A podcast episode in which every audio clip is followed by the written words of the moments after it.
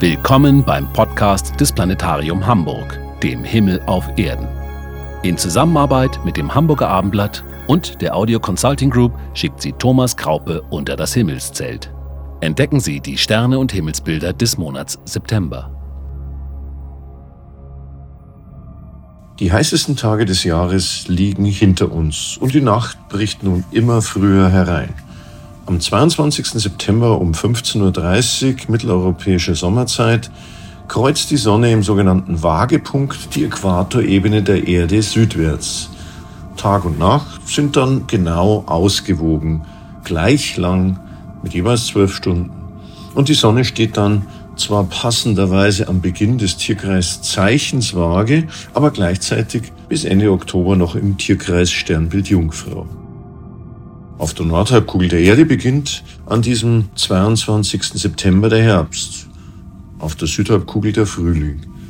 Und danach beleuchtet unsere Sonne vorzugsweise die Südhalbkugel eben unserer Welt. Und so sind bei uns im Norden die Tage wieder kürzer als die Nächte. Gehen wir also nun auf unsere Seereise in den Nachthimmel. Als Navigationshilfe dient unsere Monatssternkarte, die Sie auf der Website des Planetarium Hamburg herunterladen können. Wir wählen einen ausreichend dunklen Standort, möglichst weit entfernt von störenden irdischen Lichtquellen, mit freier Rundumsicht bis zum Horizont. Die Erddrehung hat uns in den Schatten des Planeten Erde getragen. Die Nacht, das Fenster zum Kosmos, steht weit offen für unseren Blick in die Tiefen der Sternenwelt. Hell grüßt uns gleich zu Monatsbeginn das Licht des Mondes. Die ganze Nacht steht er am Himmel, denn bereits am Morgen des 2. September ist die exakte Vollmondstellung erreicht. Die amerikanischen Ureinwohner, die im Osten Nordamerikas beheimatet waren, nannten diesen Vollmond Maismond, da in diesem Monat die Maisernte stattfindet. Er leuchtet im ausgedehnten Sternbild Wassermann, dessen lichtschwache Sterne sich kaum gegen das helle Mondlicht behaupten können. Weit rechts neben dem Vollmond fällt uns abends im Süden ein strahlend heller Lichtpunkt auf. Es ist der Planet Jupiter, der heller als alle Sterne leuchtet, im Sternbild Schütze. Der Riesenplanet ist der Star des Abendhimmels. Nehmen Sie ein Fernglas zur Hand und richten Sie es auf Jupiter. Sie erkennen rechts und links von ihm bis zu vier kleine Sternchen. Es sind die vier großen Jupitermonde Io, Europa, Ganymed und Callisto, die schon Galilei vor 400 Jahren mit dem Fernrohr verfolgte. Ja, man glaubt es kaum, aber diese Pünktchen sind etwa so groß wie unser Erdmond. Die Welt des Jupiters mit seinen Monden ist mit über 660 Millionen Kilometer immerhin anderthalb tausend Mal weiter entfernt wie unser Mond. Kein Wunder, dass wir ein Fernglas benötigen, um sie zu sehen. Jupiter selbst, den diese Monde innerhalb von wenigen Tagen umkreisen, ist zwölfmal größer als unsere Erde. Er ist der größte und massereichste Planet in unserem Sonnensystem. Links neben ihm leuchtet auch noch sein kleiner Bruder, der Ringplanet Saturn. Zu Beginn des Monats ist dieses auffällige Paar aus den beiden Riesenplaneten Jupiter und Saturn noch bis gegen 1 Uhr morgens zu sehen. Am Monatsende verschwindet es bereits gegen 23 Uhr im Horizontdunst. Unser Mond zieht am 25. an diesem Planetenpaar vorbei und bildet passend zum internationalen Astronomy Day am Samstag, den 26. September, mit Saturn und Jupiter eine prächtige Dreierreihe am Abendhimmel. An diesem Tag werden viele Sternwarten und Planetarien weltweit den Blick in den Nachthimmel zelebrieren und mit dem Planetariumsprogramm Big Astronomy auch eine weltweite virtuelle Forschungsreise in die Sterne vorstellen. Unter anderem auch in den Planetarien in Hamburg und Berlin. Hoch über Saturn und Jupiter steht ein riesiges, gleichschenkliges Dreieck aus den hellen Sternen Vega im Sternbild Leier, Deneb im Schwan und Altair im Adler. Es ist am Abend optimal platziert in der Himmelsmitte, hoch über der Südrichtung. Tief am Westhorizont funkelt ein heller, rötlicher Stern. Es ist Arctur im Bärenhüter. Er steht nur mehr etwa eine Handspanne über dem Horizont. Drehen wir uns um, so finden wir auf der gegenüberliegenden Seite des Horizontes im Nordosten auf fast gleicher Höhe den hellen Stern Capella im Fuhrmann. Zwischen Arctur und Capella leuchten im Norden die Sterne des großen Wagens. Der große Wagen strebt nun auf seine tiefste Stellung im Norden zu. Diese löffelförmige Sternfigur, die von den Amerikanern auch Big Dipper, also Schöpflöffel genannt wird, ist ja unser bester Wegweiser zum Nordstern. Verlängern wir die Rückwand des Wagenkastens etwa fünfmal, so stoßen wir auf diesen Stern, den Polarstern. Er steht genau über der Nordrichtung. Während bis Mitternacht die helle Kapella im Osten immer höher steigt, sinkt auf der anderen Seite im Westen der Arctur unter den Horizont. Jeder dieser Sterne, die am Himmel funkeln, ist wie unsere Sonne. Eine riesige, glühend heiße Gaskugel, allerdings viel weiter von uns entfernt als unser Tagesgestirn. Vega, der rechte obere und hellste Stern im Sommerdreieck, ist 25 Lichtjahre entfernt und besitzt mehr als 60-fache Sonnenleuchtkraft. Und Deneb ist mehr als 100 Mal weiter entfernt als Vega. Über 3000 Lichtjahre. Seine Leuchtkraft ist über 300.000 Mal höher als die unserer Sonne. Deneb ist eine 8000 Grad heiße Riesensonne, die über 200 Mal so groß wie unsere Sonne ist.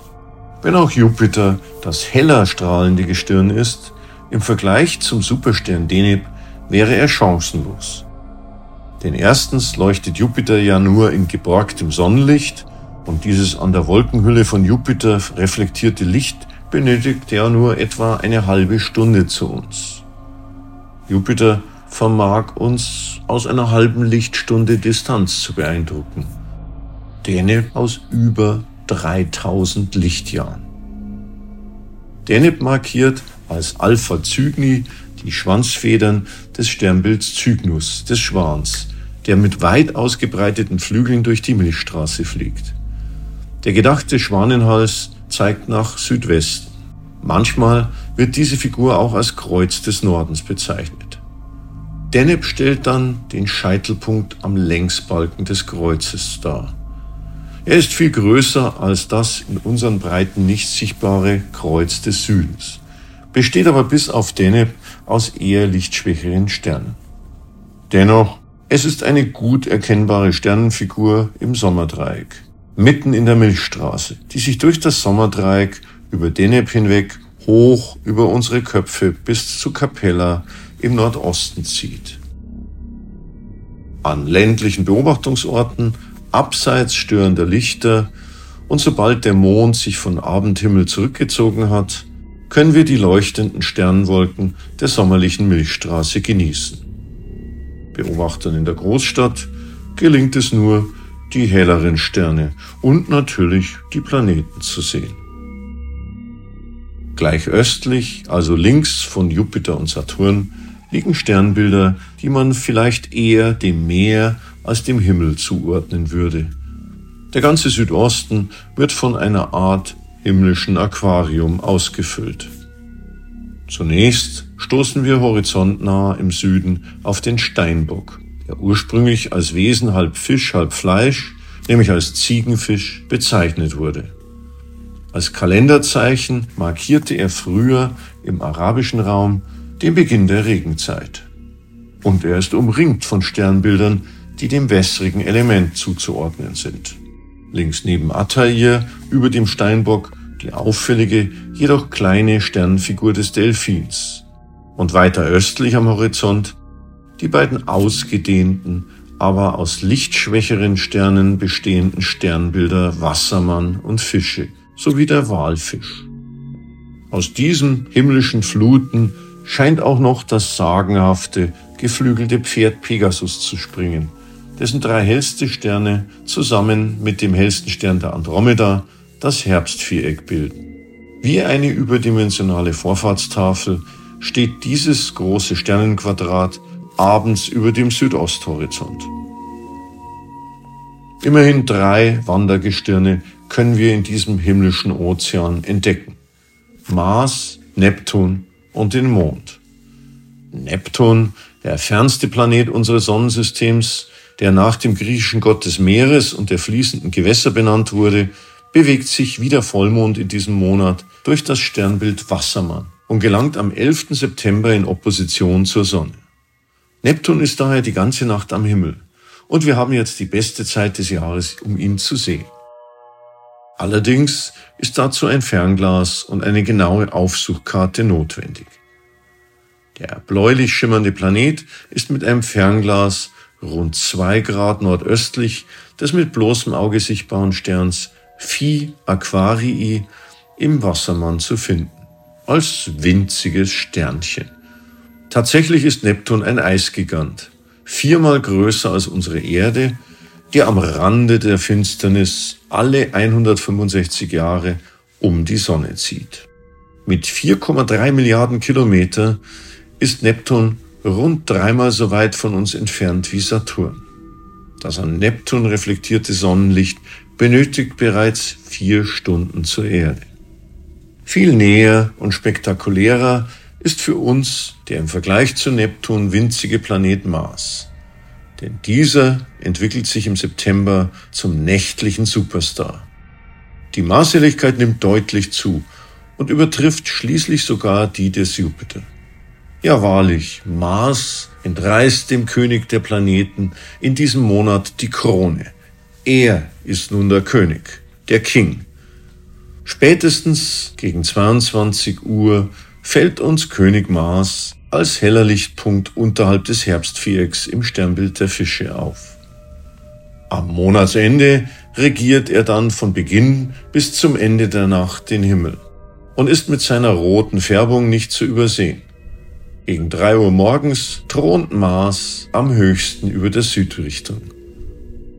Wer die Marsposition unter den Sternen genau vergleicht, der erkennt, dass der rote Planet ab dem 9. September rückläufig wird, sich also nach einem Stillstand anscheinend entgegengesetzt zur üblichen Laufrichtung nicht ostwärts, sondern für einige Wochen westwärts vor dem Sternenhintergrund der Fische bewegt. Dies zeigt an, dass wir mit unserer Erde den Planeten bald einholen und überholen werden. Von der schnelleren Erde aus gesehen scheint er daher zurückzubleiben. Erkennbar steuern wir also auf die engste Begegnung mit Mars zu, die sich im Oktober ereignen wird. In der Nacht vom 5. auf den 6. September nähert sich der abnehmende Mond dem roten Planeten und bildet mit ihm ein schönes Paar. Noch prächtiger ist allerdings die spätere Begegnung unseres Erdtrabanten mit Venus. Nacht für Nacht zieht der Mond weiter ostwärts um die Erde und wandert von den Fischen über den Widder in den Stier, wo er am 10. September die Halbmondphase erreicht, das letzte Viertel. Danach ist die erste Nachthälfte frei von Mondschein. Unser treuer Begleiter geht erst nach Mitternacht auf. Am 14. September gegen drei Uhr morgens taucht dann eine wunderschöne, schlanke Mondsichel über dem Osthorizont auf. Unterhalb von ihr leuchtet die strahlend helle Venus als glanzvoller Morgenstern. Ja, sie ist die Königin des Nachthimmels, die sogar noch König Mars übertrumpft, der um diese Zeit allerdings noch deutlich höher als die Venus im Süden leuchtet. Es ist ein spektakulärer Anblick, den wir bis zum Beginn der Morgendämmerung gegen 5 Uhr morgens genießen können. Nehmen Sie ein Fernglas zur Hand und schauen Sie zu Mond und Venus.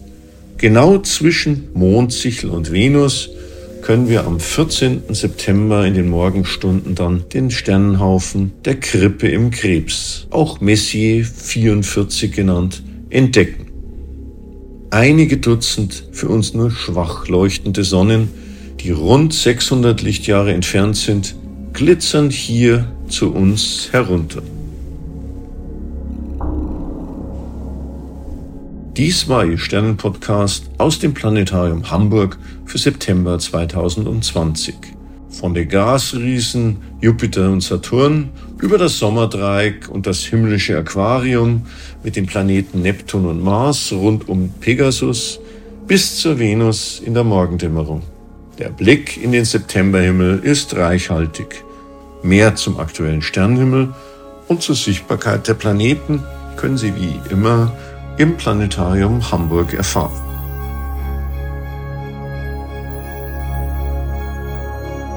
Genießen Sie die hoffentlich noch milden Nächte und machen Sie Sterne und Planeten zu Ihren Freunden. Klare Sicht wünscht Ihnen Ihr Thomas Graupe.